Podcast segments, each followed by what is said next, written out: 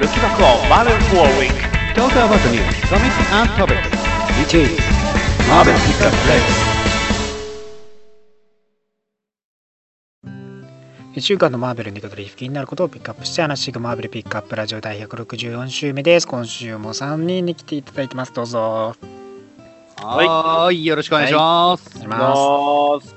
おお願いします。す。ね、久々にね、今週にそれましたね。はい。あ、いや、もう先週はその、本当風邪ひいてすいませんでしたね。いえいえ。ね、風邪とかもうインフルエンザが流行ってますからね、今。ですよ。だいぶなんか、ううんちの職場でも多いです。風邪ひいてる人。ね、多いみたいですからね、なんか、だから、なんか、みんな気をつけてください。そうに気をつけてね。そうそうも手洗い、うがいをした方がいいらしいですよ。うそうそう。あと水分補給も忘れずにね。そうそうそう。ね。まあ、ね、元気でね、ま、うん。年末年始過ごしてね、こう、年を越したらね、もう、今年1年ね、出だしですから、やっぱ、体調気をつけてね、あの、マーベルライフを送ってください。ですよ。はい。ということでね、皆さん、あの、インフルエンザは絶対に3日以上休みましょそれほんまにな、インフルはちゃんと休まんと、本当に人にうつとね、最悪なんだ。あの、マジ、マジでテロやからね。う。3日ではまだ治ってからそう中にインフルエンザが菌がいますねそれがなくなるのはよ治ってから3日以降から消えていっているんでそれまではちゃんと休んでくださいはーい。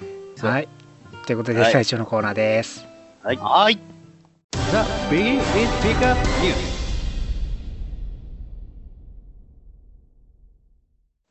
今週のピックアップニュースまずはですねベロンバースから続くイベントベノムイズドが発表されておりますはーい。はーい。はい、えーマーベルがですね、えーベロンバースから続いていくストーリーの関係線として、まあ、ベノムイズドが発表ということなんですけどもまあ、えーベノムイズド自体はですね全5号の、えー週間発売のミニシリーズですね、えーライターのカレン・バンタージットのアイバン・コエルによって描かれていくと、まあえーベノムバースからね今回このストーリー始まってるわけですけどですけどもまあそのベロンバース自体では全然ねあの完結という完結は迎えず、まあ、ベノムたちがねあのマルチバースから集められて一応ポイズンズっていうその神病とを寄生するホストに寄生していくようなね、えー敵だったんですけどもまあそいつらが今度はマルチバースねえー世界中にわたってやってくるということで、まあ、それに対処していこうと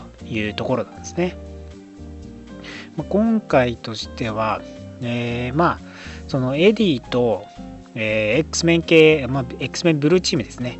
がポイズン X この一つ前のねストーリーラインとしてポイズン X が、えーベルム氏と X メンブルー氏で行われるんですけどもまあそちらでちょっと最後行方不明になるなると。2人が2チームが。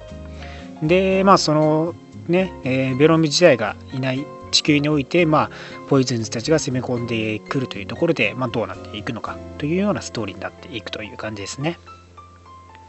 はい。ねともうね、だからまあ、このポイズンズはベロンバースから始まって、このいろいろと、まあ、ちょいちょいね、あのーアーサー616にも登場してきたりしているので、まあ、割とそこの集結がね、どう扱われるのかっていったところでは、だいぶこの大規模なストーリー、まあ、長丁場でね、やっていくという感じですね。ベノム30周年で、ね本当ですよ。どんどんそのベノム関連。ベロン関連がね、まあ来てる感じですね。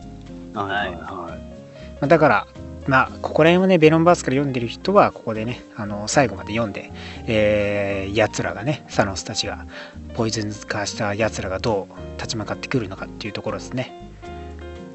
はい。そうですね。まあ、どんな感じになっていくのか。ね。はい。ベノムイズドはですね、4月4日より発売開始予定です。はい。えーそして、マーベルが新たなシリーズドミノを発表しております。はい。はい。えードミノのソロシリーズとしてね。もちろんねやっぱその映画ねデッドプール2にも出演しますしまあそのチームものでしたらねあのウェポン X とかでもね今現在活躍中ですから、まあ彼女ので一人単独でのシリーズとしてね、うん。えーライターのゲイリー・シモンが務めるんですけどまだ後の方はね、えー明かされていないと。はいはい。はい。まあ。結構有名なね、キャラクターですからね。うん。よようやく、ようやく独り立ち。一人立ちありがとうございます。はい。あ、なんか意外と、ああ、なかったんだ。そういう、あ、そういうよりもなかったなっていう感じがしてきた。まあやっぱねその幸運をね操る能力としてまあ、うん相手に不運をこっちら幸運をって感じなんですけどまあ、はい彼女もねいろいろとね何するか分かんないようなキャラクターなのでまあそのキャラクターが一人の時どうしてるのかっていうのが明らかになるかもしれませんおそうですね。ねどんなたらし対応を見せてくれるのかたらし。たらしか。まあ、たらしか。まあ、まあ、たらしですね。はいどんな、どんな男をたらし込むか。はいまあ映画にもね登場してきますのでぜひね、えー予習がてらに復習がてらにね読んでみてください、はい。はい。えーそして EXILE シリーズに映画マイティソーバトルロイヤルスタイルのバルキリーが登場します。はい。はい。めちゃめちゃえ意外でしたね。ーね、そのね。最後の一人として、まああのブリンクと、あと、はい。ティーン・ウルバリンと、はい。あとオールド・カマラと、アイアン・ラットだったわけですけど。も、はい。それの最後の一人誰なんだっていう謎のところで明かしてなかったんですけど、その最後はなんと EXILE ズ。の、はい。ね、バルキリーが登場してくると。これは当てれん。完全にあの見た目がテッサ・トンプソンなんでね。そうなんですね。ちょっと最近それ多くない？その見た目が完全にテッサ・トンプソンなので、もう全然。ど、うなるんですかね？その異世界から来たキャラクターになるんですかね？まあだからこの EXILE 今回の EXILE 自体があのマルチバースからねいろいろと引っ張り込んできた、えーものになってるんで、まあ、だからアース616以外のところにも多分飛んでいくような感じではあると思うんで、うん。はいまあそんな感じで。映画のキャラクターが直接入ってきたわけじゃない。映画のキャラクターとは別です。別ですよね。まあ、映画のキャラクターにねインスパイアを受けたキャラクターであるんですけど映画 MCU からあの登場してきましたっていうキャラではないです。これでも、あれですよね、役者側からしたらすごい嬉しいですよね。ねそのままですからね。もしかして何年後かにはね、MCU から出てくる可能性ありますからね、何年か。後まあ。ねどうなんですかね。コミックで MCU として取り入れてくるこことってあどうなんですかね？どういや、でも EXILE はちょっとあまりにもっていう感じなんであれですけど。はいうん。まあだからまね、はい。あ、どうなるんだろう。ね。うんとどうなるか。ね。あのキャラクター性が統一性が全くないんでね、はい。どう破天荒なね、えーシリーズになってくれるのか、ぜひねはい。注目しておいてください、はい。はい、でそしてキャプテンアメリカ700の詳細とカバーが公開されておりますはい。はーい。いよいよね、えー700号という記念号特大号となるわけですけども、まあえーこのキャプテンアメリカ700号では、えー未来のディストピアの王となるわけでまあね荒廃した世界っていう典型的な感じではあるんですけどその中でねキャップがスティーブが活躍していくというストーリーではあるでさらにシングとハルクがゲスト出演してくるとはい。はい、ジャック・カービーによる古典的なアートワークも取り入れた伝説的なストーリーになるとね約束してますから。まあ、えーアート自体もその昔のねキャラクター性のねあのジャック・カービーのアートをね取り入れたようななっていくということで。ね。はい。まあ、特大号なんでねうんねどうなっていくのかスティーブンね、頑張っていますんでね。今氷漬けにされたところですから。700号に向けてね。そうです。はい。はいはい。4月発売ですからね。注目しておいてくださいね。成長話みたいな凍らされ方ですけどね。もうね。ね、海をして今だっつって氷ビーム打たれて あれっつって氷漬けにされてましたからね。なんかなな何年か前のアニメみたいな。ね。まあぜひねあのキャプテンアメリカ700号もね手に入れてみてください。記念号なんで。はい。はい、はい。えーそしてドラマ「ザ・ギフテッド」のシーズン2ランナーウェイズのシーズン2の制作が決定しております。早いって、はい、早いな。ぁ。えー。早いって毎回あれやけど、現在早い。放送中のドラマ「ザ・はい。ギフテッド」ですけども、えーはい。まあ、えー米国でもね、にえー1月15日にシーズン1のフィナーレを迎えるということで、12話13話が、えー2時間でお届けしていくというところなんですけども、もうそれを待たずとしてシーズン2の制作が発表とはい。はい、ね。じゃあ。中途半端にシーズン1は終わるんですね。いやそんなことは別にないでしょ。そんなことないでしょ。もう一段落して、まあなんか最後ちょっと匂わして感じで終わるっていういつものパターンやと思う。そうそうそう。もうレギオンもねあのーやって好評でしたからね。それでザ・ギフテッドもね正式に始まって。で、またシーズン2もねレギオンもやってるしでギフテッドもねシーズン2やるということで。もうドラマ界隈は結構ねやっぱ X メン系でも賑わっていくような感じですよね。うん。でもただ、フォックスがね、どういうふうな動きをするかっていうのは、まだ、まだよく分かってないのでね。まあそうですね。まあやるのはやるらしいですけど。そんなにだからあのあんまりディズニーに影響を受けずに FOX 独自でやってるような感じじゃないですかね。うんね、やっぱりここに関しては、まあ、今更混ぜれないですからね。そうそうそう、ん。そこら辺はまね、ギフテッド日本でね、まあ、FOX チャンネルで放送、絶賛放送中ですからね、毎週火曜日夜10時から放送してますんで、皆さんもね、えー、Hulu などで FOX チャンネル見れますんでね、ぜひ見てください。はい。ます。うん。まあ、ランナーウェイズもですね、シーズン2の制作が決まって、まあね、えーシーズン1とはちょっとね、あのテイストも変えていくような形にはなるらしいんですけども、まあ、Hulu、米国のね、Hulu では、えーね。放送でフィナーレを迎えたんですけども、まあ、ちょっとね、あの日本ではまだ配信がどうなるかとかもまだちょっと未定というところなので、うん。そこら辺もね、どうなるのかではありますけど、配信みたいなのが、もう欲しいなって思ってるんですよね。そうですね。まあね、全部放送されきったのでね、配信としては一気にしてほしいですよね。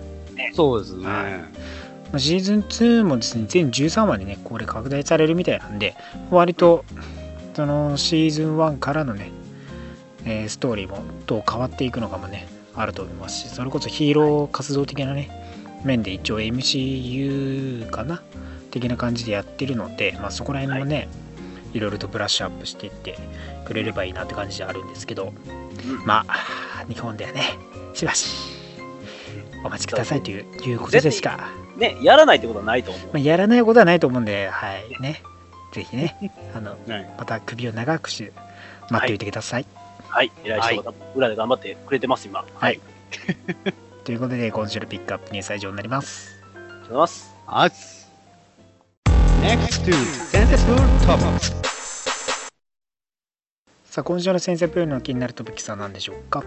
はい、えー今週のトピックスなんですけども、えーまあ、ね、アベンジャーズ3もね、そろそろ近づいてまいりましたので、えーうん昨年の年末に、えーまあ、一気にね、とあるものが翻訳されましたよね。ほう。なんだろう、う多。分多分ね、もう買ったと思います、皆さん。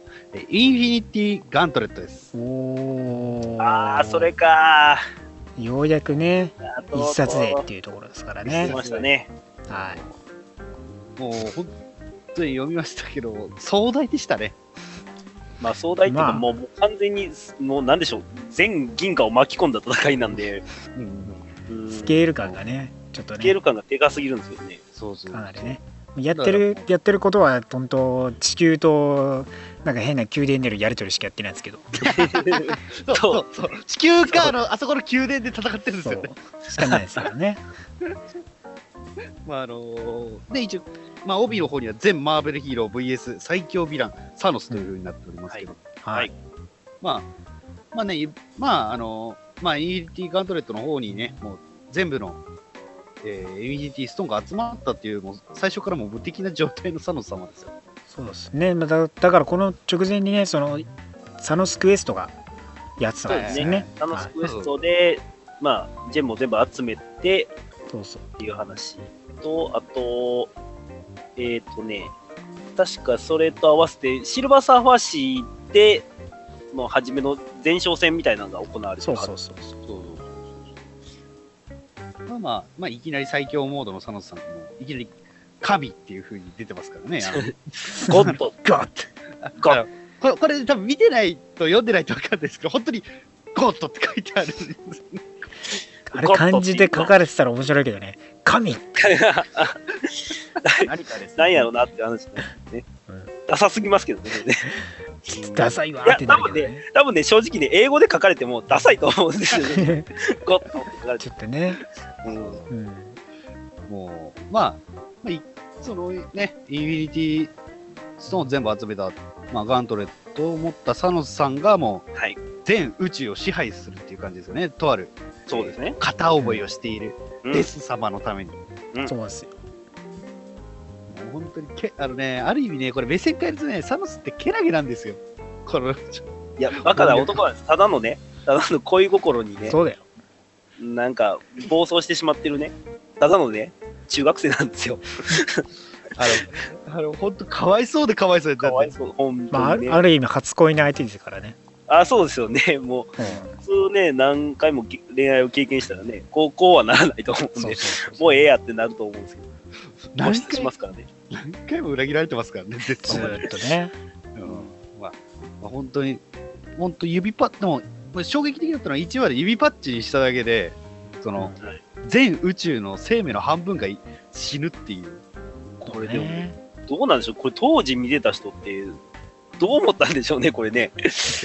いや、俺の、俺の、みたいな、俺の推しキャラみたいな感じになったんでしょうね、多分ね。え、だって、だって、あの、スパイダーマンなんか MJ いなくなってますからね。そうですそうねよ。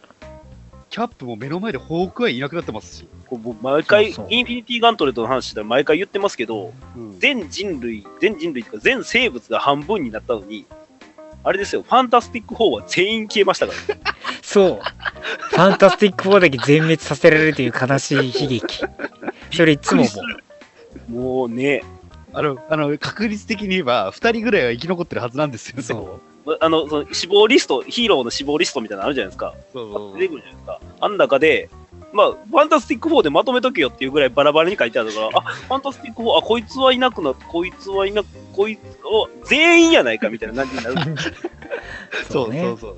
全員集めればいいのになんか、微妙に離れてるから。なるんですよ。そうそれが面白いうんあれですね、あの、こいつらだけまとめて消しとこう。後々めんどいからっていう、なんか、だから、ろ扱いめんどくさかったんですかね。扱いめんどくさいね。確かにねまあ、。天才博士やから、ああ、でもなんかや、なんかやりこ、やりそうやな。消しとこ。そんな感じでしょうね。だって基本的になんか、その、マーベルガールとかも、ね、ほとんどが、なんか、なんですかね、頭のいいキャラ全員いなくなってますからね。ビーストとかもいなくなってまあ、もしかしたら、その、情けとして、半分だけ残したらかわいそうだから全員消しちゃろうみたいな。あ、むしろね。そうむしろ。むしろ確かにね。確かに、まあ、悲しみはそっちの方がね。そうジョニーとかが残されたらもうね、泣泣いて大変なことになるからね。そうですね。この、このその、行方不、あの、死んだ人、まあ、行方不明リストの中で、その、ね、ジョニー、ファンタスティック4から出してますからね、一番。そうそうそう。火のとこ、火を出して F4 って書いてますからね、一人だけ。まあ、そんなこんなで半分いなくなって、まあ、まあ、いつも大体このドゥームさんは、大体仲間になりますよね、こういう時は。まあね。まあ、でもね、まあまあまあ、まあ、すその、結局、その混乱に乗じてっていう。のが根底にあるので、はい。はい、みんなもね、もう分かってるけど、仕方なかって感じでね、入れちゃう感じね、毎回ね。ねただ僕思ったんですけど、本当に必要だったんですか？あのー必要性は特にないです。あの、ドゥーム、ドゥームさん、ドゥームさん。あの、隙があるたびに、我がドゥームにしかし従えとか、ここでリキャップよ、ここでリーダーにふさわしい人物は分かっておるな、ん？ん？とかってアピールしてきます。しウォーロ。ックも、ウォーロックもね、こいつ必要、こいつ必要みたいな感じになんか言ってるんですけど、本当に必要やったんかわかんないですよね、これ。まあまあまあ。それでね、本当に地球でいろあらゆるところでも本当災害が起こってる中でもヒーロー集めるじゃないですか。うんそのアイアンマンとかスパイダーマンとかウウルヴァリン、デストロイヤー、スター、あファイヤーロード、えーあとクロークに、えーネイマー、えそして俺初めて知ったんですけど、ノバってミュータントだったんですね。で、いや、違う、違う。そうなの？違うから。だってミュー、ニューミュータンツのノバって書いてあるんですよ。間違えてるから。ニュー、ニューミュータンツ？違うから。ニューウォーリアーズじゃないの？違うから。違かったんだね。あじゃあこれはあの翻訳ミスということで。これね、まあ、たまにありますよ。まあね。しょうがない。これまあはしょうがない。まあまあ、こまあ、ごご職と言いますか。はい。そうそう。まあそんなこんなんでハルクとかも参戦した中で、まあサノスにもう全員で特攻ですよ最初。うん。特攻して誰が生き残ったと思います？誰も生き残った。全部ですね。そうですね。唯一傷つけられたのがあのウルヴァリンだけっていう。うん。しかも、いてーっつって、すぐやられてますからね。そうですね。そうすぐ、えー、ゴンブリされてましたからね。だからといって血が流れるわけでもなく、なんかもう、本当に傷、そう。わかんないですからね。なんかなんかそれげっそり痩せて死ぬっていう。ただ殺されたって感じですから。そうですね。まあ、いろんなキャラがいろんな殺され方してましたけどね。そうそう。まあ、ねソウさんなんか、ソウさんなんかガラスになったりとか、ああ、そうさんガラスあになってそうね。はい。まあ、あと、なんでしたっけ、ノバはなんか、お菓子にされたんでしたっけ？いや、なんかね、なんかね、ばとりあえずバラバラになりましたね。なんか、ね。なんかカラフルな、カラフルなお菓子になった。おもちゃのブロックだ。おもちゃのブロッそうそう、おもちゃのブロッみみたいな。ク。何でもできるんでね。レゴかな。た。まあ、まあ本当に、なんでしょうね、このインフィニットガントレットは本当に壮大なんで、うん。もう本当に、これある意味ヒーローが敗北した話ですよね。そうですね。まあ、基本的にはそうですね。で力強すぎるんですもん。そう。それは無理ですよ。結局のところ、すべて捨て駒というか、そうそう。結局、アダム・ウォーロックが一人で考えたことをやってたっていうだけなんで、みんな、みんな駒なんですよ。そう。ヒーローが、ヒーローとどころか、あの、後から出てくる神の方々ですらね。まあ神神々のね、神方々々ですら、あの、何でしたっけ、自分、本当に神、神、もうちょっと前で介入すればいいのになっていうのところありますけどね。そんな、なんでサノスが最強になってから介入してくるのっていうのはあります。まあね、ある意味盲、盲点ですよね。まあ、まあでも、これサノスさんの目線で言うだったら、サノスさんデスに振り向か、振り向いてくれないから、ガントレットでなんかね、想像して完璧な恋人作り出しますからね。そうそうえ。ーテラクシア。あそうそう。あそうですね。れあれもある意味なんか一人遊びでかわいそうやなと思いながら。まあね、テラク、シアってでもあの後、なんか出出てたりとかしましたっけ？完全に絞って。出てないんじゃなないですか？別にあれっきりじゃないですかね。なんかもったいないキャラクターですけどね、あれ。なんかねあ、と、あとネネビラもね、かわいそうにあんなドロドロの顔で出てきて。そうね。そうですね。初めからもうドロドロで。そう、そうだよね。だからあそこら辺もさ、読んでない人はちんぷんかんぷんだよね。そうですね。ね。映画見た後、これ見たら、あれですかね、ネビュラってこんなんやねやったら誰始まる、誰ってなるよね。ねえねえ、なるでしょうね。まあまあ、後々、綺麗なお体なんで、あれですけど、そうそうそう、綺麗な正常な状態、正常の状態になっても誰ってなると思いますけど。まあ違いますから。最終的にサノスさんもね、仲間になりますからね。あそうですね。まあね、紆余曲折あってね。はいまあ、そこもね、確かに読んでほしいところですね、ある意味ね。まあ、何があったのかサノスのサノスの敗北願望っていうのがありますからね、彼は。まあ、確かにね。最終的に、その、オチはね、ぜひ読んでほしい、このオチは。うん、サノスがどうなったのかとかっていうのを含めて。そうね。だからぜひね、この続きのインフィニティ・ウォーもね、まだ翻訳されてないですから、されてほしいですね。そうですね、もう本当にこれ、本当にね、もう名作だと思うし、壮大な話ですごいとても面白かったんですけど、本当、サノスさんが不憫で不憫で仕方がなかったです。ね早くインフィニティ・ウォーとインフィニティ・クルセイドのね、翻訳も、三部作。インフィニティ3部作ちゃんとね、きっちり翻訳してください。インフィインフィニティ、えーをアフターマスとかもありますからね。アフターマスは別にお前、ちゃんそれはインフィニティ・ウォッチとかの話のくだりやろ、それ別に。そうそこはいまあ、ろいろいろ全部読んでくださいね。はい、もうやる気あるあの読んでください。そうそう壮大なんでね、あそこは。はい。小学館さんあぜひね、あの翻訳してください。はい。ということで、今週もためになる話ありがとうございました。Next to Comics Rev では今週のリーグレビューです。えい。はーい。はい。ということでもうね早速いよいようん。今週からうん。毎週始まります、はい、始まります。アベンジャーズ675号。アベンジャーズノーサレンダーパート1です。出ました。はい。出ましたね。ということでねいよいよ、はい。アベンジャーズ週間ストーリーとして、はい。えーアベンジャーズ、えー、アーケにアベンジャーズそして、えー US アベンジャーズにチャンピオンズに、はい。えーあと何でしたっけ？あと何かありますか？そんなもんですかね。まあ、その他の方々ですかね。ね。もうその他いろいろとねあオキュパイアベンジャーズとかもね。あ、そうですもうもうね全部ほぼそっちもね全部終わって。ねこっちねアベンジャーズ週間でやっていきますよというストーリーですよ、ようやくまとまったっていうところなんでしょうけどね。もうアベンジャーズチームがほぼほぼほぼ全部揃ってくる感じなんではい。本当にはいはいはいもう勢ぞろいというところなんですけどもはい。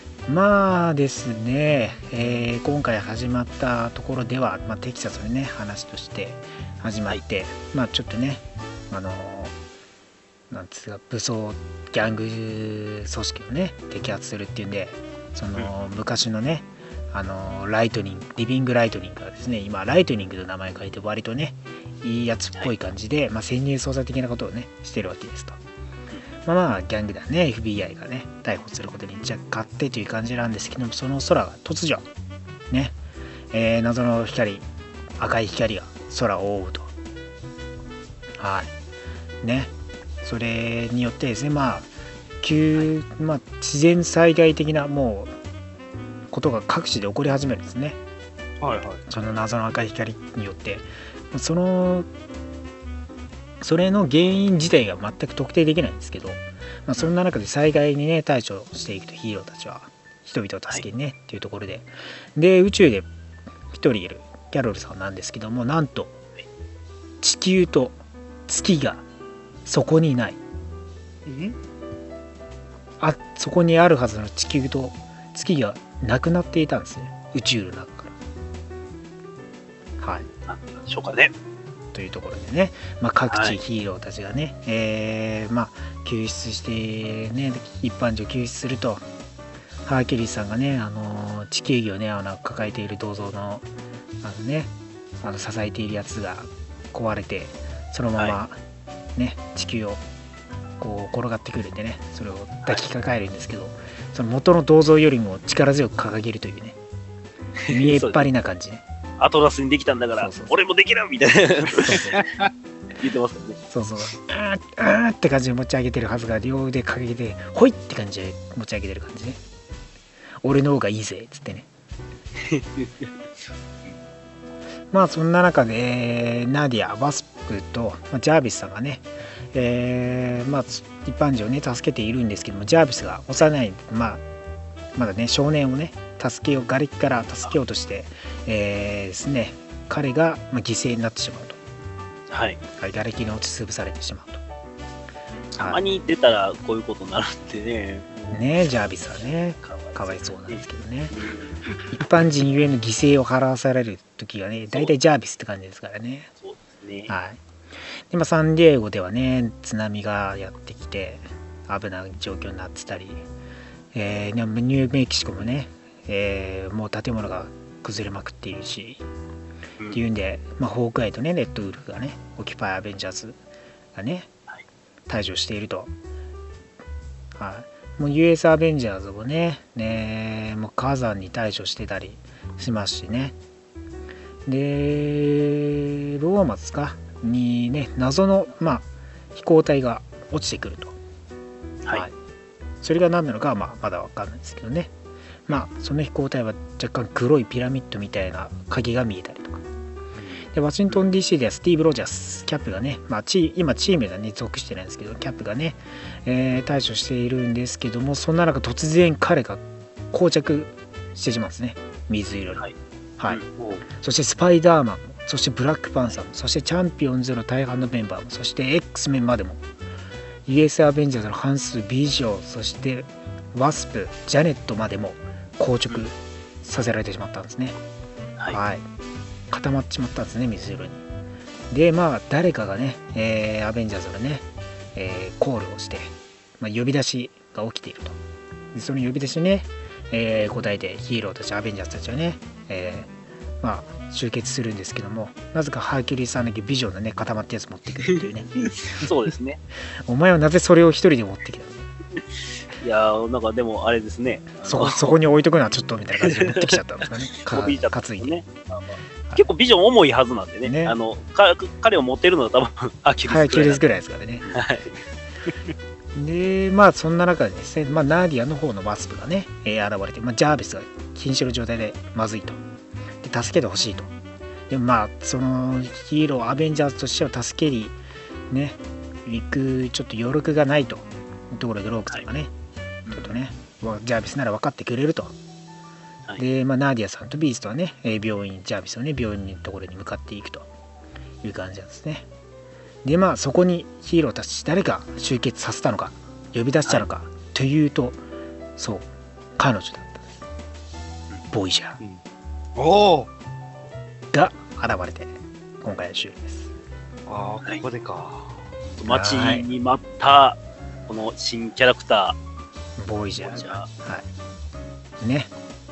彼女がやってくるという感じですね。まあねその謎がやっぱ多いですけどもね。彼女がなぜ必要とした時にこう戻ってくるのかというところでもあるしなぜね、えー今まで明かされてこなかったのかというね隠されていたのかという謎もね今後明かされていくというところでまあ大体シークレットウォーズの影響なんでしょうけどー。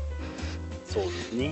まあね、各週で、まあ、12週ぐらいですか、にかけてやっていくので、まあ、ここからね、開始されていきますので、ぜひともね、注目しておいてください。これね、でもね、見てて、キャラクター見ててね、リーダーっぽい人があまりいないんですよね。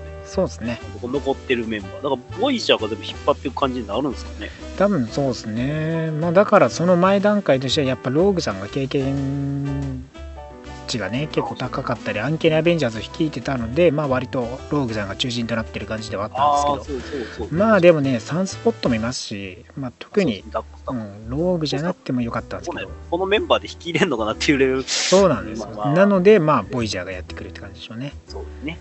はい、割とね、結構、なんかね、そう、結構割と、あのー面白いメンツが揃ってるんでね。そうですね。これは楽しいですね。そうそう、そうなんですよ。メインどころが割とみんな硬直されちゃってるんでね。ね。はい、どうなっていくのか注目してください。来週、またアベンジャーうんズ来ますんで、676号来ますんで、ぜひね、はいチェックしておいてください。楽しみです。はい。えー、そして今回から開始されておりますオールドマンホークアイ1号ですね。はいはい。はい。はいえーオールドマンローガンね、えー以前ウルヴァリンチでやってきたね名作ですけどもそれの前日比として、まあ、ホークアイがなぜね、えー視力を失うのかっていうところね話ではあるんですけどもまあそこで一応ねホークアイさんが、まあ、運びですね荷物運んでるんですけど襲撃されると、まあそれがあのーマットロックス連中マルチプルマンですね。はい。はい、マルチプルマンマットロックスギャングにね襲われてあー9人くらいのマ,、ね、マルチプルマンがいるわけですよ。ね、で襲われて。でホークアイがね一気に8人射抜くと。でも1人だけ射抜ききれずにですね逃がしてしまうと。逃げたらまた増えるやん。そうなんです。でも1人だけ逃がしちゃったんですね。矢がなくて。草がって感じでね1人だけ腕に負傷を負わせたんですけどね。うんまあねそんな感じであのーめっちゃ簡単にマットロックさんをねあの虐殺したホークアイさんですけど。はい。まあある場所でまあ病院的なねまあ施設に行って、まあ、クリアテンプルさんがいるんですねそこには。はいはい。まあ、あのドラマでもね、えーはい。ネットフリックスのドラマシリーズでも登場してる看護師のね、クリアさんがねいてでまあクリアも結構年をねもう召してて。でルールーク・ケイジのね写真をね若い頃の写真がね残ってたりしてるわけですけど。まああんまりね長い視力はあんまり良くないと。もうちょっとねあの今後目が見えなくどんどん悪化していくと、うん。どれくらいっていうんでそれがもうもう1ヶ月かまあ数週間かみたいな感じなんですよ。もうそれくらいで視力が失われてしまうと。でアドバイスとしてはもう見たいものを今のうちに見ておいた方がいいよと。いう感じなんですね。でまあ崩壊をね、えーまあ、オールドマンローガンの場所にところに行ってね荷物を届けに行くんですけどもまあ俺は正義を正したいと。45年前にね失われた。取り戻したいというところでね助けてほしいとね言うんですけどね。もちろんこの時期のローガンさんはねもう平和にで家族だけを家庭を守りたいという意識だけなので、まあ、戦いにはたくさんね参加しない拒否拒否されてしまうという感じでね、まあ、崩壊さん帰っていくと。はい。でねあとターナー・パーカーですかね。あのーウルトロンの夫がいるやつですね。ああ、はいはウルトロン8の夫がいるねターネターネ・パーカーのね、い。はいはい。えーが出てきたりして。はい。お父さんがねあのススパイダーマンなんですけどね。もういなくないなくなってますけどスパイダー自身は、でまあそこにね、えー後に使うスパイダーモーベルとかもねあの仮面を出演してたり。ね今回自分の部屋にはねあの昔のコスチュームあのね紫色のクラシックコスチュームが飾ってあったりしてね。でまあそこにはねあの娘後々のスパイダービッチもいるわけです。よあ、公式の名前じゃないから。アシュアシュリーね。はい。スパイダービッチもいるわけですからね。公式名じゃないから。公式名じゃないけどウルバウルバリン市で言ってたかも なんか割とビビッチでね、もう今みそんな。う割と通っちゃうから まあまあ、通っちゃうけどねわかるけど。完全にわかるけど。そうそうまあねそんならそんな感じででまあねその自分のね正したい正義と周りがねその求めるものとはやっぱね差があるというかまあ割とみんなね諦めているような感じじゃないですかこの荒廃した世界で。そうですね。はい。割とね悲壮に悲壮感漂うね。崩壊さんねフラッシュバックがして、えーブラックウィドウがね自分の手の中で死んでいたりとか。うんうん。そのね横にはね剣をね多分剣がねあのね横からね見えてるんで多分ソードマンに殺されたのかなんだろう。剣使う系の人に殺されたっぽいんですよ ソードマンやったらだいぶやばいな。それが誰かはって全く見えて剣だけなんで白い剣なんでブラックナイトではないし白い剣って言ったらソードマンなんですけどなんでここでソード、全然出てきてなかったじゃん。いや自分のねそのある意味師匠によって最愛の人を殺されるみたいな感じなんですかねね。まあまあ、そういうストーリーも全然見えてきますよね。あるけど、なんでここでつれえな、打つ展開は。っていう感じなんですけどねでまあそれをね思い出した、まあ、ホークアイはね2つね両手握り拳をねギュッと締めるわけですよ。多分戦いに行くんでしょう。行く決意をしてるんでしょうね。でまあね一方一人、えー逃れたマルチプルマンですけども、まあ水を求めてねあ水が水だっつってねあ水だっつってねあのすくい上げようとして飲もうとしたら黒いドロッドロだったんです。なんだと思った瞬間、はい。そうです。シンビオートが彼にまとわありついていくと。はい。でまあマルチプルマンがね、えー殺された、えー現場ではね、えーカーボーイ保安官たちがねいて。でそこにねある人物がねそのね殺した犯人を俺が見つけようかって感じでねスーパーヒーローを見つけ出そうかっていう感じで現れるんですね。片目が機械化しているあの額にはターゲットのマークブルズアイだったんですね、はい。彼が登場してくると。まあ彼とホークアイの戦いになっていくんでしょうというところで今週は終わりですね。なるほはい。ど。あそっか。まあ、ホークアイの敵さ、ブルーズアイもいいですね。そうですね。結構やっぱ射撃打つ系のね名手なんでね2人ともね。そうですね。はい。絶対外さないマンの2人なんでね。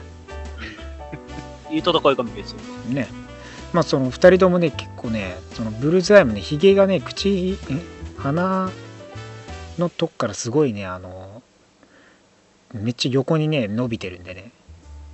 顎あーなんか顎ひげはそんなに伸ばしてないんですけどそう。本当になんか西部劇みたいなひげになってなんですよ。る僕も見てないんであれですけど。ちょっとサイボーグサイボーグ感もねその左目がねその機械化されてますんで。うんうん。絶対外さないマンに拍車がかかってるんじゃないですかねまあ、ホークオールドマンホークアイ月1でね発売されるんで全12号なんでねぜひ月1読んでみてください。1年後。ですね、そう考えたらね。はい。1年後ですね完結えー、あとはですね X メンゴールドアニアリジョーですね。はい。はい、えーエクスカリバー久々に登場っていうところですね。まあストーリーとしては、えーキャプテンブリテンとね、えーメガン・ブラドック、嫁のね、あのブリテンの嫁の間に子供ができたよと。いうような感じでね、招待状が届くんですね、キティのもとに。はい。キティのもとにね、あのー何ですか、なんかあのーコウノトリですね、が、まあ、やってきて、あのコウノトリがわざわざ手紙をね届けに来ると、ああの学生がね捕まえようとして思いっきり暴れられて笑われてるっていうね。ねまあ、えーキティがね、えー元エクスカリバーメンバーですからね、えーナイトクローラーとレイチェルにね子供が生まれたって言ってね飛んでいこうって言うんでねまああの飛行機に乗ってね3人飛行機に乗っているわけですよ。カートもねあのコートにあの帽子を深くかぶってるんですけどもねこの3人ねちょっとね見た目がレイチェルなんかもねあのなんか顔にねあの入れ墨っていうかなんか模様入ってるんでね。すごいバレバレなんですけどねみんなみんなね珍しげに見てるんですけど。割とね他にもねいろんなねそのミュータントなのかエイリアンなのか分かんないような連中もね同乗同乗してるっていうね。結構カオスな飛行機なんですけどね。まあそんな中ね、えーキャプテンブリテン夫婦がねいるところにやってきてで赤ちゃんが生まれた、でね赤ちゃんね可愛いんですよ。で3人が来たじゃないですか。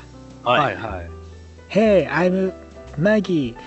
私を持ち上げて」って言うんですよ。あの生まれて数ヶ月です。ほう。あの天才、天才か。天才なんです。あのーやばい。3, 3ヶ月ぐらいで、あの最初の言葉を喋ってその23日中に完全に喋れるようになったんです。おほおおえ、でもという見た目天才です。は見た目は普通の。見た目普通の子供ですね、はい。まあ毛も生えてきてっていう感じ。はい。もう一切見たないぐらいな感じですけど。しかもねお人形がねロッキードなんですね。いいじゃないですか。ね。ね可愛いしめっちゃ喋るしっていうんではい。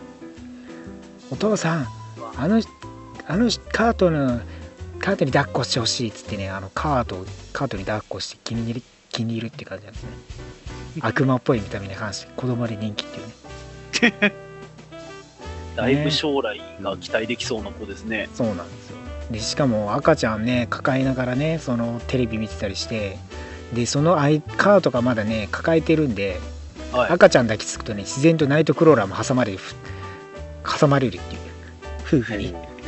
赤ちゃん抱きつく2人にナイトクローラーも一緒に抱きつかれるっていうなんかなんかあのなんでなんすかこの感じっていう感じで その変な顔してましょうナイトクローラーも。2人に挟まれて。2人からハグされてますから。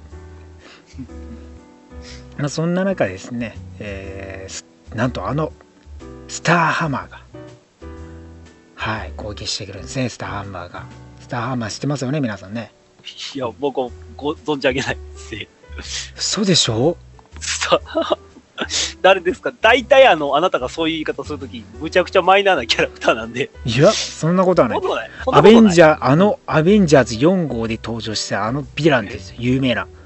いや、知らんいなアベンジャャーズ4号といえばキャプテンアメリカがアベンジャーズで復活した時の号じゃなああ、いですか？その時の頃ですね。はい。その時にせはいアベンジャーズがキャップが石化されましたよねその石化したあのスターハンマーじゃないですか。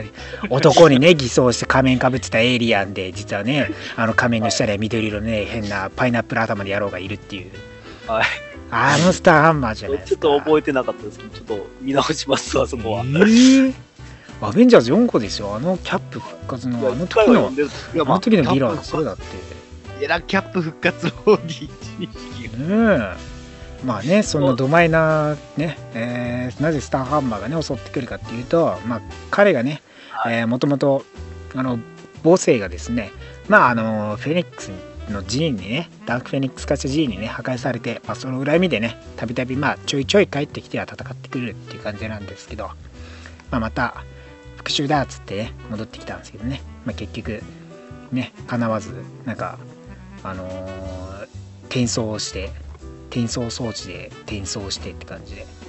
で転送した先がなんと母性でみたいな。母性？え？みたいな感じになるみたいなね。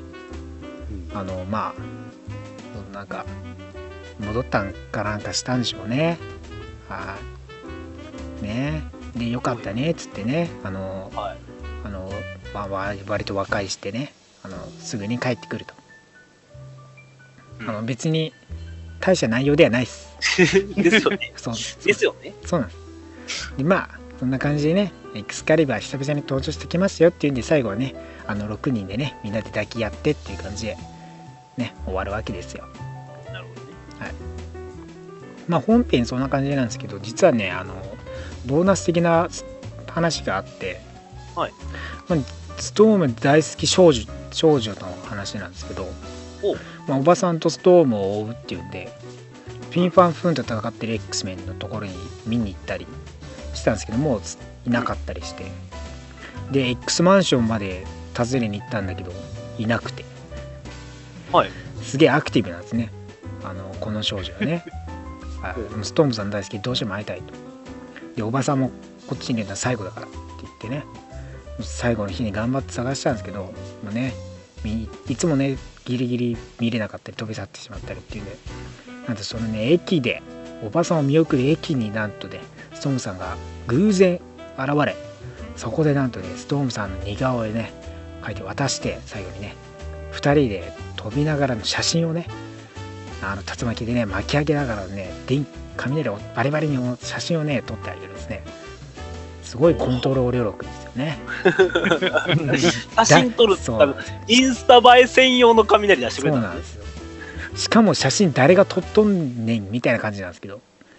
ああ、誰か、誰が撮ってんかわからない。わからない状態。まあそこら辺にいた人に通りすがりに撮ってもらったのかわかんないですけど。はいはい。でもそんなに人間を巻き上げるねそのあ風の中で写真を撮らせるっていうのもかなりなもんであると思うんですけど。まあね。そうですね、確かにね。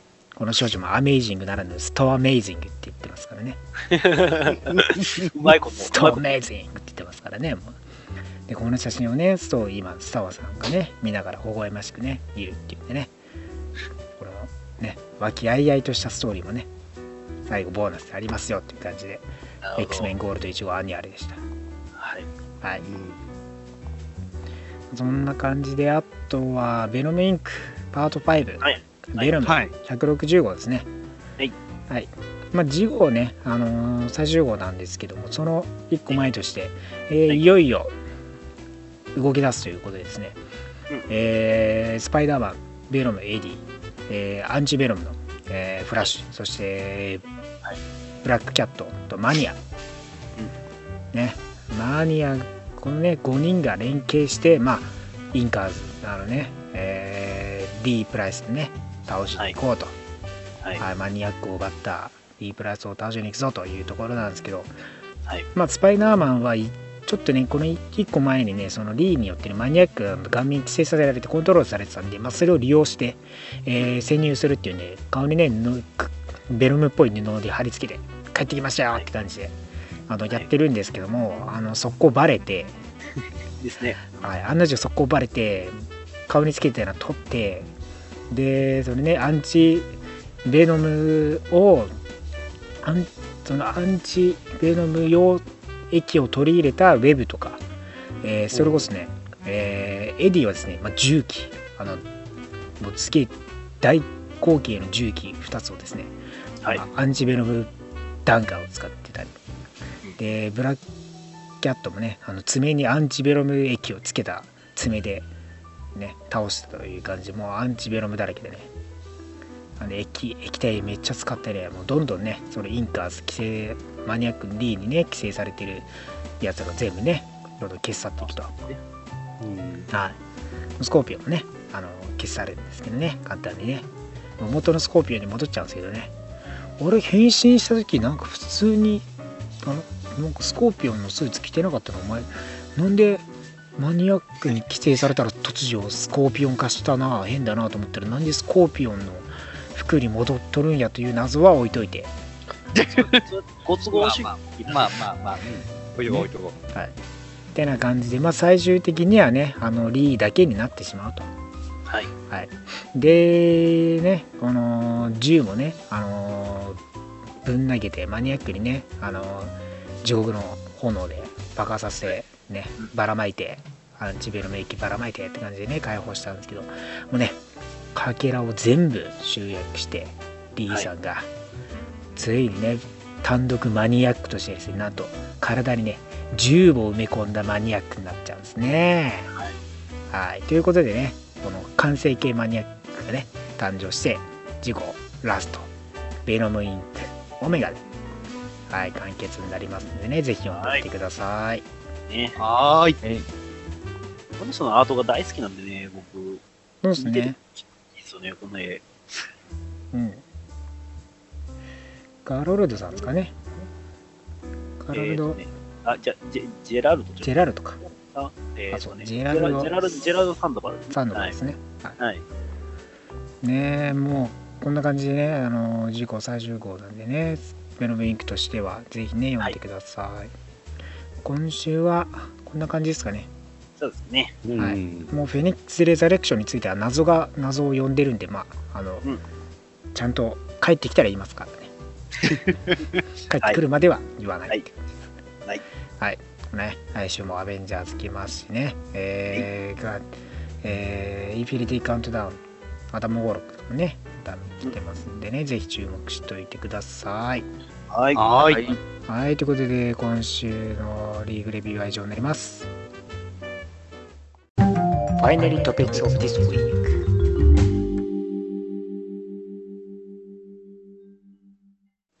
さあ今週の話題はロードトゥインフィニティウォーです。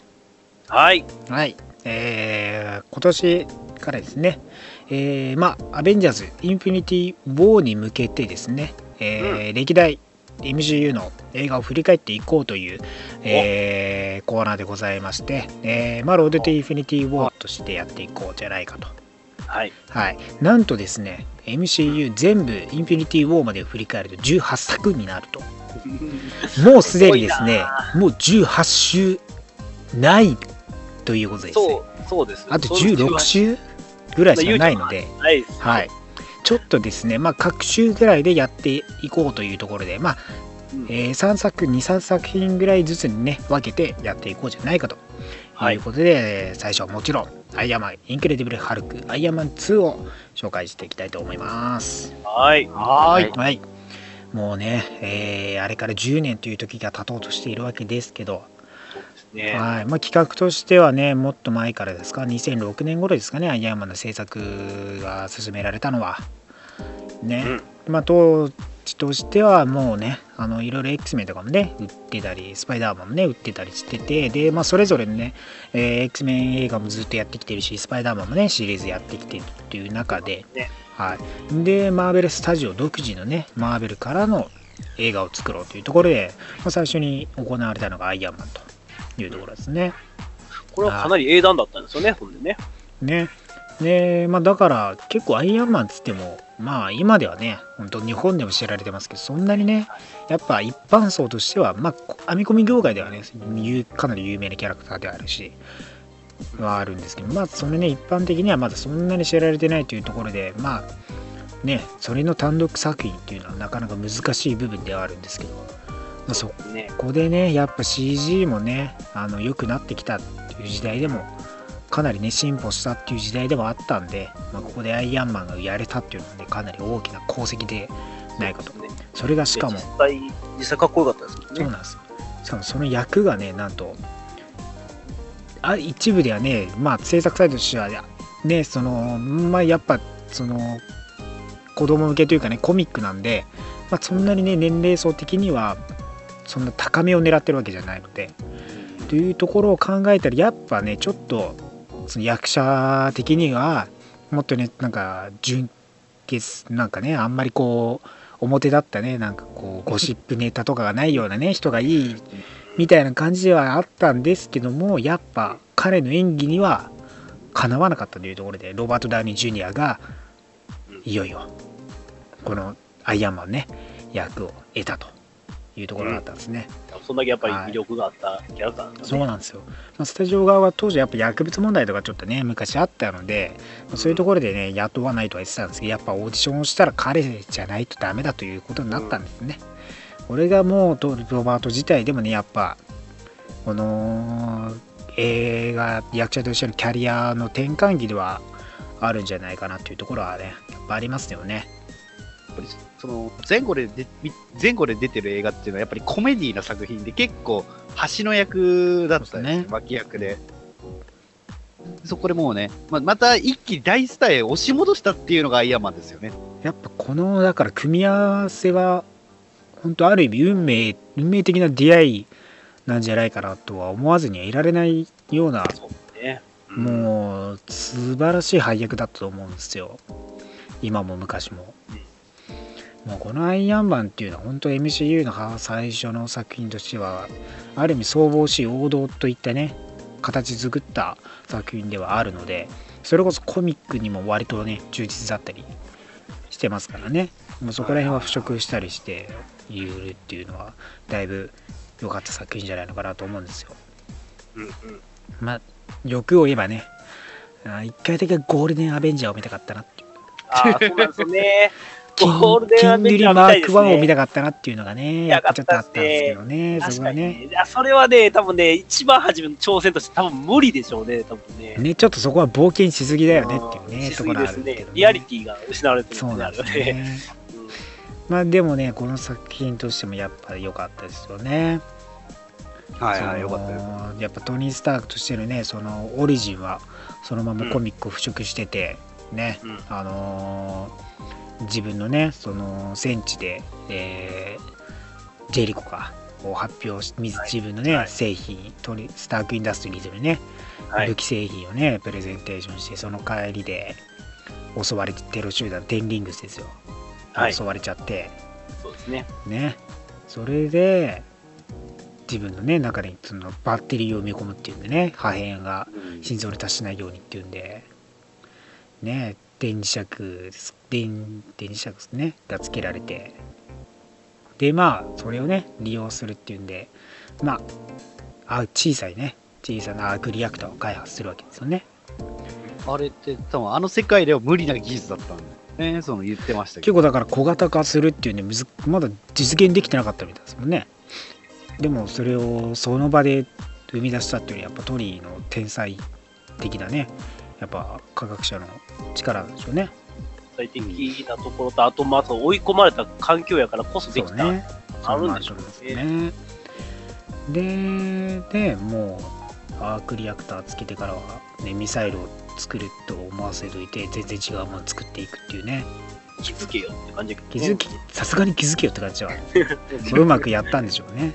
ね完全にマスクとか作ってる時点で、あ、違うやんけ、これってなるやろ、そうと思うんやけどそうしかもしかもちゃんと監視してるはずなんですはずなのに陰性に向けて思いっきりマスクを叩き見せつけるっていうねカーンカーンれ見えてるだろみたいなねね。ねまあね陰線がねそのアーマーを起動させるまでの時間だね稼ぎのために自らを犠牲にしてねねかわいそうですけどまあそれによってねあのトニーが助かってっていう流れが完全にねもうコミックそのまんまですからね。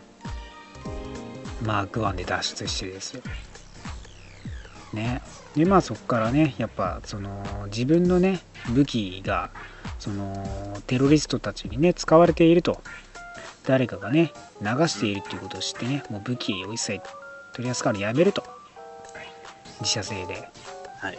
自社での周りからしたらもう、今、今更何言ってんだみたいな話よね。武器商人だったわけですけどね。現実を見てやめると。撤退してね。軍事産業から撤退して。で彼は何をし始めるかというと世界平和のためにね戦う犯罪者たちテロリストたちと戦うためにアーマーを開発するわけですよね。それがマーク2です。まあマーク2はねその全部シルバーですけどね。まだ。プロトタイプ的な感じで。そうそう。それがまたねあの未完成なんで飛んでいくと冷却あの冷えて固まっちゃうっていう。あそうですね。そうそう。そういうのもあったりしてね。それが、まあ、言うたら後々のみたいな感じですけどね。感じなんですね。で、まあ、マーク3完成させて、いよいよテロリストたち戦い始めて、ね、ローディにも知られることになるって感じですけどね。う んそうですね。未確認飛行物体ですからね、今、その当時としてはね。あそうですね。米軍に追われますよ、それ。お前なんか知ってるかみたいな。え、何そうなんかちょっと外にいるみたいなね。ちょっと武器、なんか知らない武器出てきたんやけど、お前知らへんっつって。そこで、そこで察しがいいローディもすごいですよね。なぜトニーに連絡したのかみたいなね。ね。お前まさかそこにいるんじゃないだろうなみたいな。すぐバレますけどね。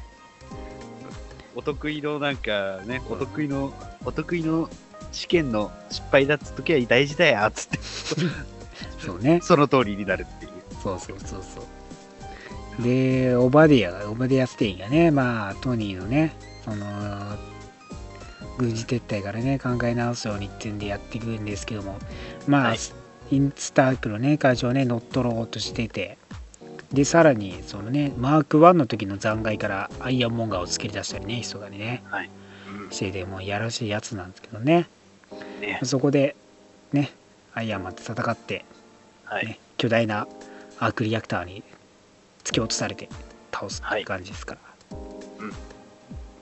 まあねやっぱこのアーマー対決的なねところもアイアンマンのねそう。醍醐味って感じですよね、あの、そうですね。そめっちゃ上がりまくって、確認したか、ポーンって落落ちる部分好きっす。そうねあそこも落とすところもいいですよねねまあこう視点の効いたね、戦いですからね、ね。そその後自分も落ちちゃうっていうね。うんこの時からだからもうジャービスがいてねやっぱポール・ベタニーの声も印象的だったじゃないですか、うんもうずーっとだからポール・ベタニーもずーっと一作目から参加してる俳優さんですしねそんなことすると、その時から決まってたんですかね、でもね。いえやっぱでもまだビジョン決まって。ないんじゃないですかね、後々ビジョン出す、ビジョンは出すっていう風になってただろうけど、うん。多分ビ、ジャービスがビジョンになるってことは確定してなかったと思う。まあ。だって、やっぱそれ声声がいいだけで選んでるんやったら、例えば、ジャービスになった時に、ジャービスっぽい人じゃないと、ジャービスじゃないわ、あの、えっ、と、ビジョンになるビジね。ビジョンっぽい人じゃないと、うん。あれじゃないですか。ポール・ベタニーもどうなんすかね。多分そこまで考えてるのが配役だったのかな、でも声だけなんでね割とね。俳優さん変えられちゃうからね。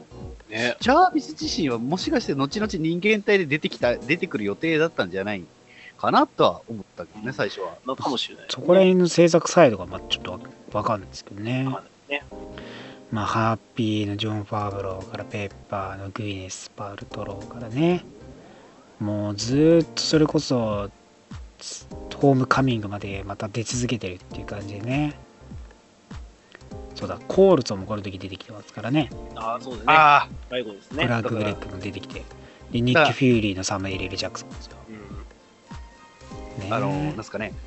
ななんすかね、いろんな映画の伏線と考えて、あそこまでうまい具合で配置できるってのはすごいなって思う。ねやっぱり。その時からやっぱヒーローチームっていうのをね意識してやっているわけですからそうねですね。もう初めから考えてましたからね。その監督は、なんか、10円ハゲがたくさんできたそうですね、やっぱり10月。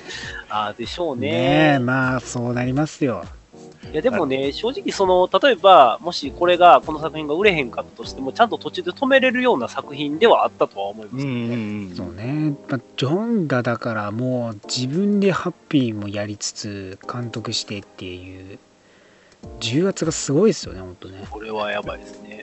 だから、なんですか、当時し、なんかそのアベンジャーズ計画知ってたのは、その監督だから、その監督がすごいもう重圧に耐えて耐えてっていう。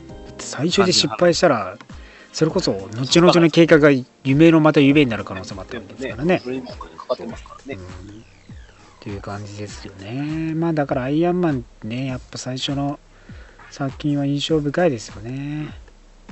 うん。まあこっからだからかなりアイアンマン時代も有名な世間的にもねあのアーマー着た人で有名になってますよねまあ、単純にだからアーマーかっこいいですもんね、やっぱりその。見、た目がかっこいいからね。高したアーマーっていうのがあそこまでかっこよくなると誰も思ってなかったんよ。そうそう、うん。まあ、ファブロそうかファブロとポール・ベタにはウィンブルドンでね共演した縁があって声かけたらしいですね。うん。はいねまあそんないろいろねある中でね続いてインクレディブル・ハルクはい。これがですねだから日本ではアイアンマンとの公開が逆になっちゃってるんですけども、うんまあ、えー2008年5月2日にアイアンマンは米公開されてて、まあ、はいインクレディブル・ハルクは2008年6月13日だったんですけども、はい。まあ、日本だとアイアンマンが9月27日でハルクが8月1日ハルクの方が先になっちゃってるとそうなんですね。僕、だから認識によってこれ違うんですよ。先がそうなんですよちょっとだからリアルタイムでねあのアメリカの情報を知らずに見てる人はあれ？MCU ってハルクが最初じゃね？っていう人はあの決して間違ってはいないのでそこだけはねちゃんと認識しておいた先やと思ってました。はい。そうなんです。そういう人が割といるのでねいらっしゃるのでそこはね別に間違ってはいないのでぜひね日本公開と米公開日が逆になっているんだよってことをちゃんと教えてあげるようにしてあげればいいよね。はい。大丈夫です博士にね、そうですよね。円満解決ですからそれでそうで。ちげえわみたいなこと言わなくていいんですよまあ、そうですよ強くね、まあ、みたいなのはしたらダメですけどね。そうそう強く言っちゃダメだからね。そうそうそう。そう違うんだよって米公開日と日本公開日逆なんだよっていうことだけ言えばいいだけですからね、自尊心を傷つけないようにしてね、あげてください。はいまあ、このインクレディブル・ハルクですけどもちょっとね長年その MCU としての色合いが弱いんじゃないかとね言われてきたんですけどもやっぱここにね出演したサンダーボルト・ロス将軍としてねはい。出演したやっぱねところ重要じゃないですかウィリアム・ハートが。彼がシビル・ウォーで登場したことによってやっぱ関連性が明確に持たれたというのはやっぱね良かったところじゃないのかなと思いますよ。ちゃんとしたパーツね。はい。ねはい。そうなんですよ。でずっとだからトニーが神尾出演をね最後ロバート・ダウニー・ジュニアがしたぐらいしかつながりが本当になかったのでここでは割とね、はい。なぜかっていうとやっぱこの主役がねエドワード・ノートンがやってたわけですけど、はい。はい、ブルース・バナー役をねハルクとしてやってたんですけども、まあ、それがちょっとねあのこの映画のいろいろな事情によってねあのちょっと仲違いをしたということで今後の映画では出ないっていうことで、まあ、マラマーク・ラファロがね、まあ、その後のハルクをね演じているんですけどもこのインクレディブル・ハルク自体はそのオリジン自体はねあのちゃんと時間を取ってやってなくてフラッシュバック的な感じでねあの抜粋してやってるんですよね。うん。まああそうですね。はい。はい。まあ何回かちょっとハルク自体は映画化してるので、そうなんですよ。飛ばしてしまった部分が大きいですよね。割割ととそう。だから昔もドラマやってましたしそうね。そうそう。インクレディブルあの超人ハルクね。そうインクレディブルハルクもやってて。でハルクっていう映画もねや2003年にねアン・リー監督によってやってましたから。まあまあまあ大体オリジンはまあわかるしまあそんなに明確にね描かなくてもいいでしょうということでね。はい。まあハルクのリブート作品としてインクレディブルハルクやったと。でまあね、えー兵器兵器の実験のためにねまあそれこそ後々のキャプテンアメリカスティーブ・ロジャースのスーパーソルジャー血清、はい。スーパーソルジャー計画のためのね、えー実験として、まあ、ガンマ線を用いた実験をしたんですけども失敗して、えーまあ、ブルースが超人ハルク、ねはい変わってしまうと。ですぐに軍から追われるようになってそのねロス将軍ねね兵器やらしといて追追っていくというね。このねやら嫌な感じですけどもね、まあ、そんな軍から逃れたのがブラジルのリオデジャネイロですね。なん。で逃げていったと、でそこでね感情の制御を学んでブルーっていうねその研究者と協力のもとね、その抑制しようとするんですけども、なかなかうまくいかないって感じですけどね。はい。まあねジュース工場ではい。ねあの働いてたら血血で手切っちゃって、す。はい。ねそのガンマ線が入った血がねそのジュースの中入っちゃってね。それがねね なんとスタンリーに届いちゃったんですから、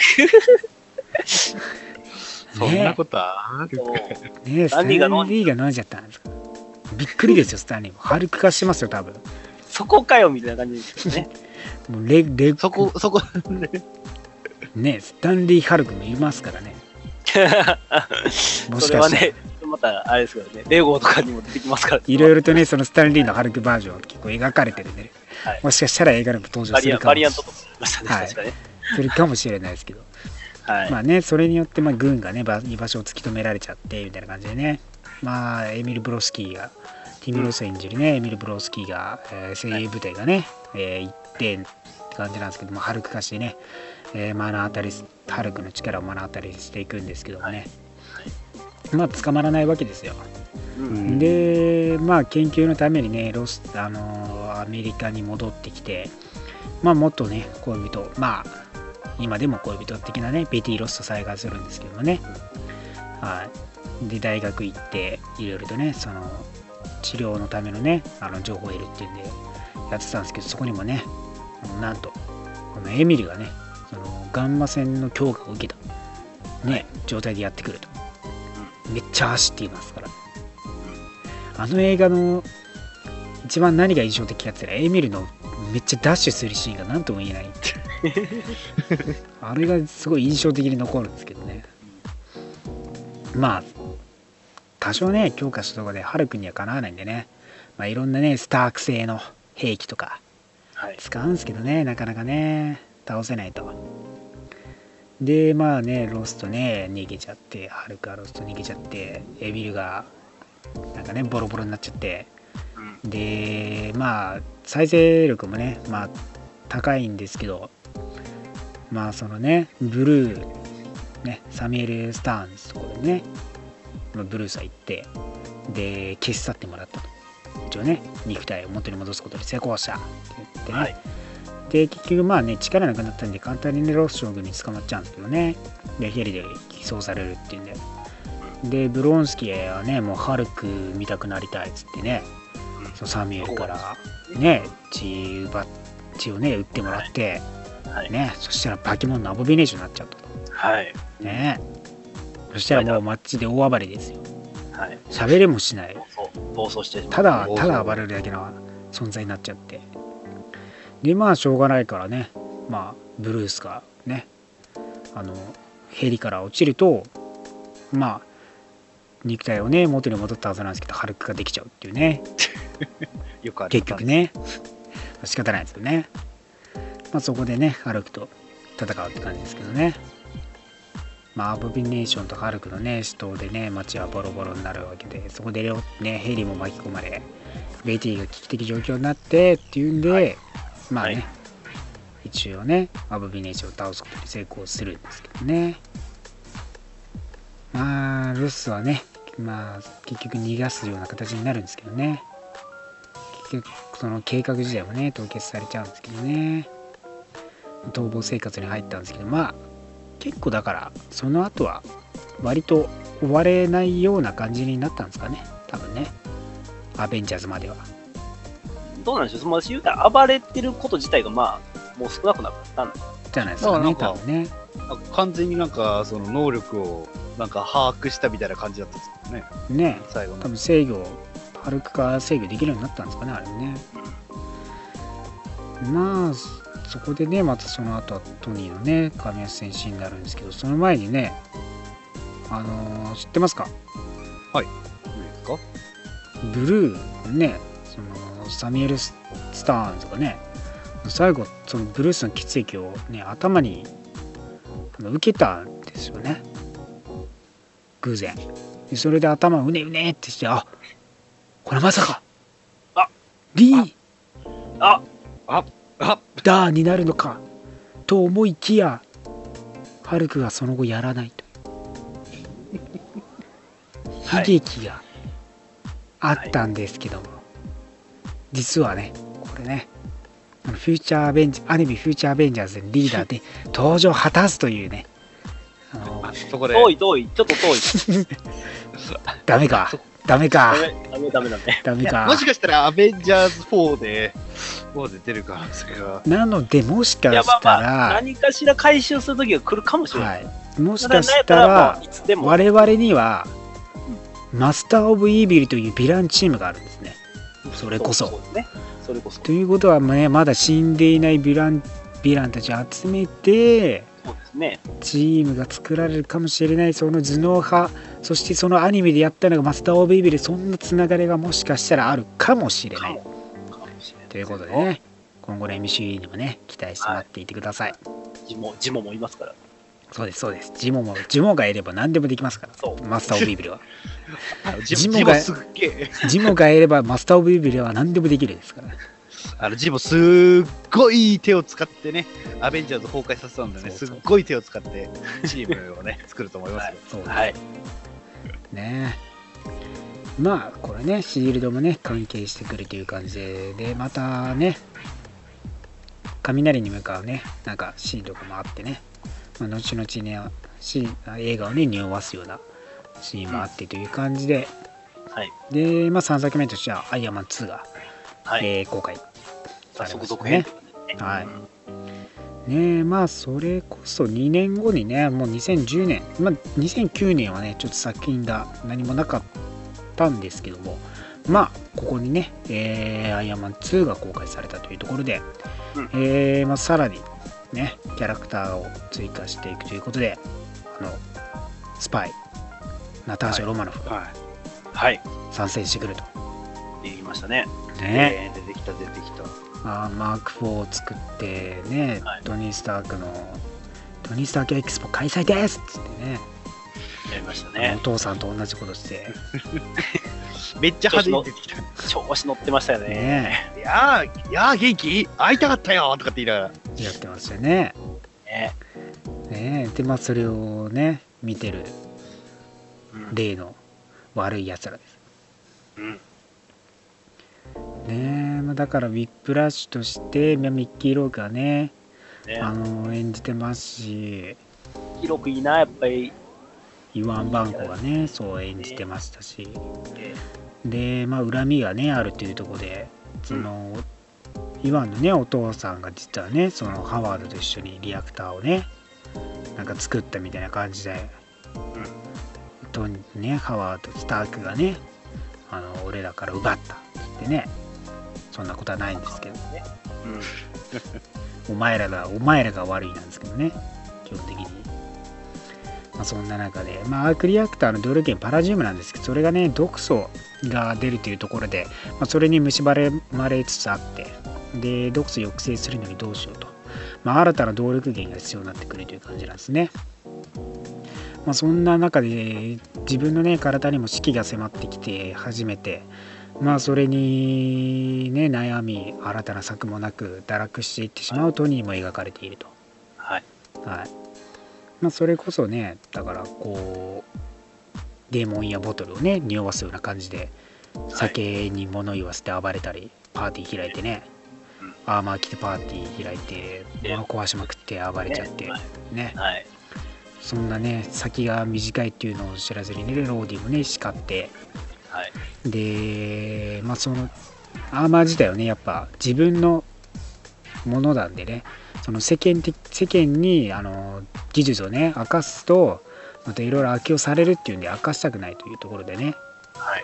まあ、それにね伴ってジャスティン・ガマーがね、どうにかねこうねスタークも陥れようみたいなライバル会社なんでスタークを陥れたい感じでもあってでろくでもないねアーマーを作ってはし死人が出てたりしてそれを隠蔽してるわけですけど。ハマージもかなりでかそうですけどね。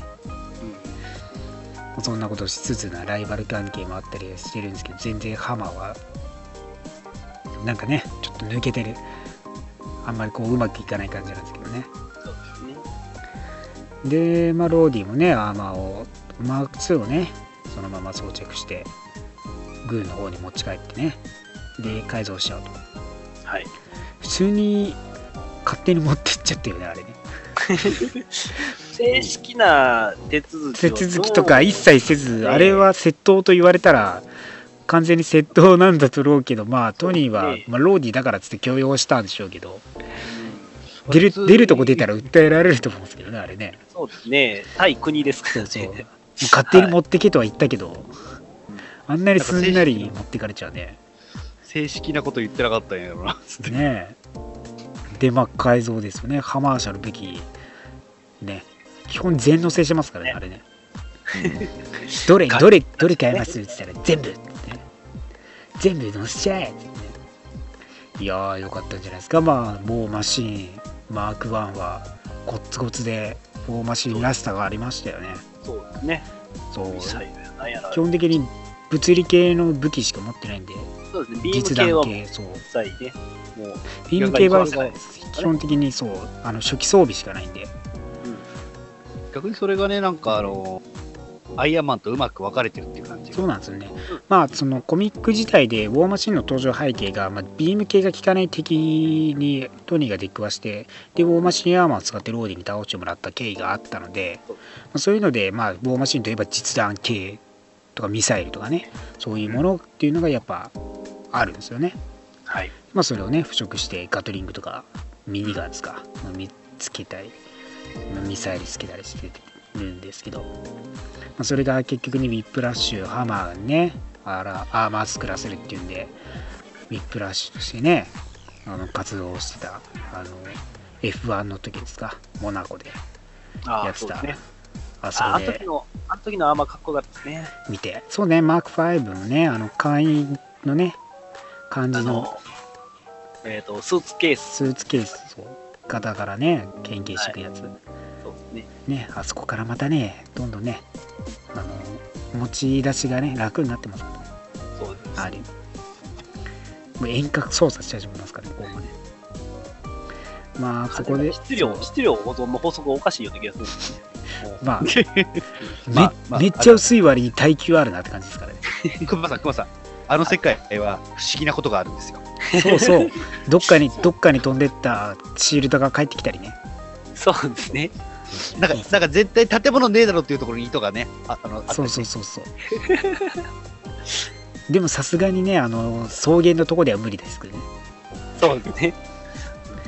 まあそれでねそうップラッシュねそのユワンの活躍見たハマーがね脱あの脱獄させてでそこから新たなねドローンを作りってですよ中身のない無人機作ってザーケエキスポで大暴れしてはい。はい。ねでウォーマシーンまで大暴れされてってうん。ね言わんこっちゃないですよハマーに渡すから ねでまあねウォーマシーンの制御外してそのね2人での戦いがまたいいですよね。あれよかったな。あのー、2人でねその飛んでって日本庭園みたいなね。多分日本のブースかなんかでしょうねあれね。とこに行ってで2人で話して敵が来たところでね2人でケールメットの仮面マスクを装着した後のねあそこのシーンやっぱいいですよね、まあそんな中でねずっとねシールドの手先としてねブラックウィドウも活躍してて。でそのねあのユワンがいるところにね押しかけていってハッピーが一人ボコボコに倒す間に全員倒されてましたけどね。ハッピーがドヤ顔でしたけどね。かわいそうに。一人やったぜみたいな感じ。ね。まあまあまあまあまあまあまあまあ。でまあ結局ねあのイワンもなんかビップラッシュマーク2的な全身アーマーできてはい。戦ってましたけど割とあっさりリパルサー同時打ちで倒倒されちゃったのがねそうですね。まあ、そうねまあ、2で結構好きな場面は、あの結構あの、カーレースのところでアイアンマンがスーツのね、ケースで変身するとこそうろそうそう。ささっき、うん、そうそう。そこはねかっこいいですからねかっこいいし。そうねでまあそのリアクターとかねアーマーのねアイアンマンのテクノロジーが守られたんですけど、ああ、そうですね。うん、まあコールゾンもねその一応ずっと付き添いでねあのアークリアクターの沈動力を作ってる時に付き添ってたんですけどうん。その後フジオルニアではねなんかニューメキシコに落ちているハンマーを見に行ってましたねあれ、ましたね。てか、あの、あれって結構、あの、1週間でいろんなことが起こ起こりすぎなんですね、あの世界。まあまあ、確かに。あの後ハンマー見つかった後になんかまた、なんか海からなんか生きてる死体が見つかったり、ね。生きてるなんか青い服着た人がね、見つかったりね、あの世界も大変ですよ。もうアイアンマンが出てからどんどん出てきますから、いろいろ。そうですね。そう。いや、だからね、ほんまに、もう今言っても前哨戦といいますか、この3作に関しては、まだ、なんでしょう、その魔法であったりとかね、超能力であったりっていう世界じゃないんですよね。うんそうですね。基本科学ですからね。そうね。うん。科ここ学ベから、まあ。どんどん少しずつね、それが変わっていくっていうのが、常識がどんどん僕らにも受け付けれるような世界になっていくっていう。そうですね。まあ、なんかだから地球でも、地球の人々もね、割と困惑するようなレベルで、神が来たり、ね、死者が復活したりとかしてきますからね、ある意味ね。ね。なんですけど、それを、なんでしょう、もう、もう納得させる流れが出来上がるんですよね、この序盤から。そうそうそうえあの感じがまたね、面白いですからね。いやーだからここまでのね3作品でまあある意味こう MCU 時代のベース世界観ベース作りをしていってでまたね新たな神話要素とかねそれこそ過去の話に行ってっていうところがねまたつながっていくような感じですからねーね。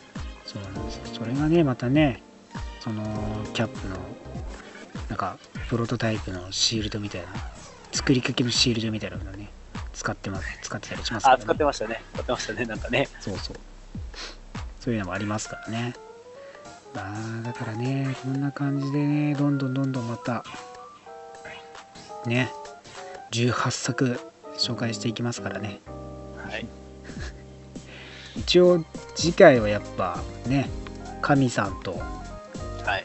あよみがえりよみがえりさんと あとは集結までですかねはいはいはいはい。かかみさん、よみがえりお兄さん、いや、なんかあれや、あだ名がなんかダサすぎるやん。えーと、えーと、じゃあ、えーと、ビリビリお兄さんと、い隠語が下手かもしれん俺は 隠語作りが下手かもしれんかもしれん。あだ名作り向いてない。ねえもうだからそこまでまたね3作はい。やっていきますけど、もうね今後ね2月 3月とかもいろいろとちょっと忙しいのではいはい。割とね偏ったりすることはあるかもしれないんですけどもまあそこはね、えー計画み日付を見てねやっていこうと思いますんで。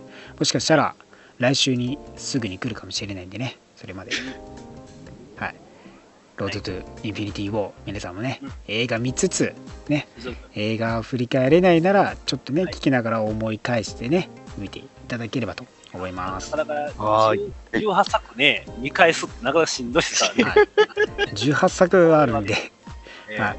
まあまだ3ヶ月あるとはいえね18作なんでね割とね週1で見てたら間に合わないですからね言っておきますけど、多分なんか1年もののアニメとか見てるよりか長いと思う。ね、時間的にぜひ長いんでね今のうちからねもう週12作品はね見るようにしていけば、ね、見返せますからぜひはい。はい、その前にもね、3月にはブラックパンサーもね、公開されますので、ぜひチェックしておいてください。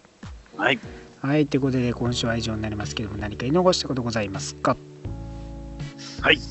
はいえーそうですね。まあ、キングスマンゴールデンサークルをみんなで見よう。はい。そしてその後、ハードロックカフェでポピーバーガーを食べよ 人肉は高い。う。